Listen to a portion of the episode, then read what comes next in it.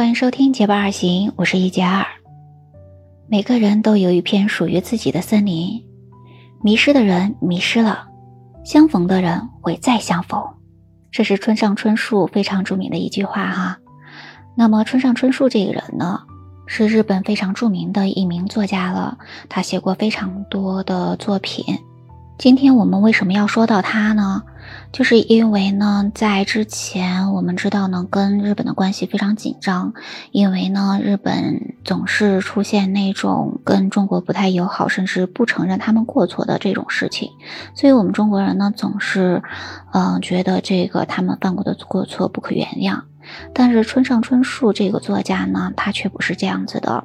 他了解到过他的父亲呢，曾经参加过侵略中国的战争，他觉得呢这是非常大的过错，所以呢他因为自己父亲的过错就惩罚自己，怎么惩罚自己呢？他说呢他此生是不吃中国菜，因为他觉得他自己不配，中国的菜这么好吃，而他是一个罪人，他不配吃我们中国的菜。还有呢，他和他的妻子就决定说不生孩子。他不要后代，为什么呢？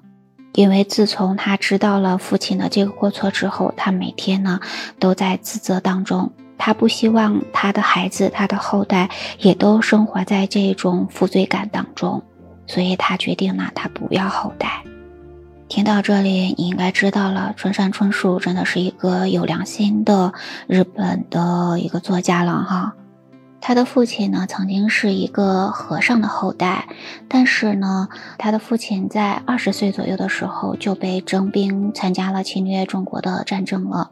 那他自己可能也没有办法吧。当时我们也知道，在呃日本的那个战场中呢，也是有很多很年轻的呃一些孩子，一些甚至大学生，他们其实心里也是充满了恐惧的，也是没有办法，嗯，国家征兵嘛，必须得去的。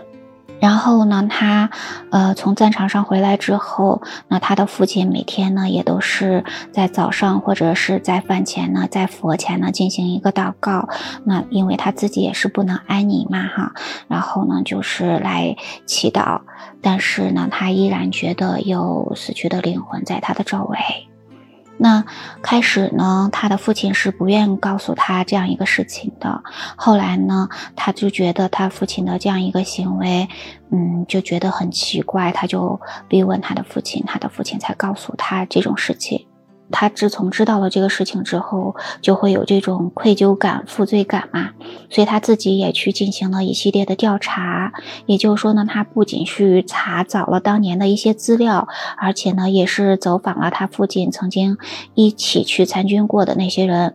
嗯，最后呢，调查出来说他的父亲没有参加南京的这个事情，所以他才放下心来。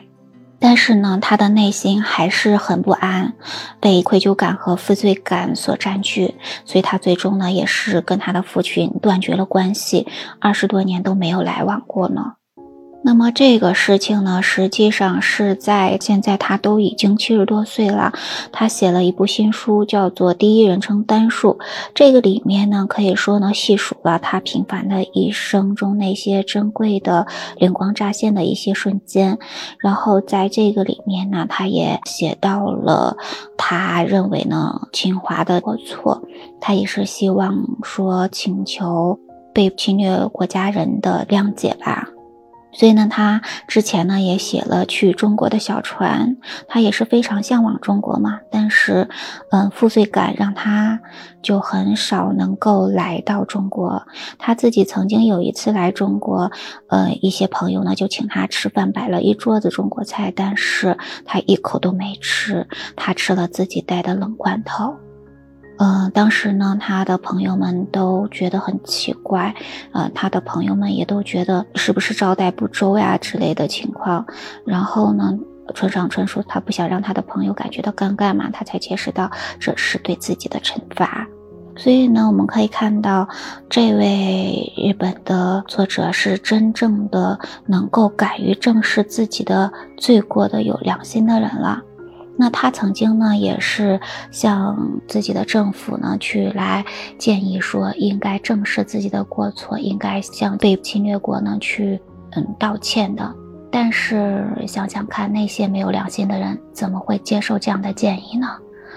而且呢，他自己还被那些政要的人物、没有良心的那些人物，呃，所来污蔑了，说他是为了讨好我们中国，呃，为了获得冲刺奖励嘛，才会讨好我们的中国，甚至被那些人说成是卖国贼。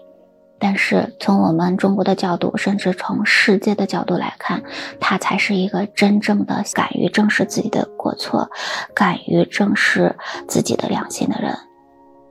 在你的心中，认为村上春树是怎样一个人呢？你觉得他是一个有良心的人吗？在评论区跟我聊聊吧。感谢你的聆听，我们今天的分享就到这里。如果你喜欢我的节目，不要忘记关注、订阅、点赞哦！我们下期节目再见，拜拜。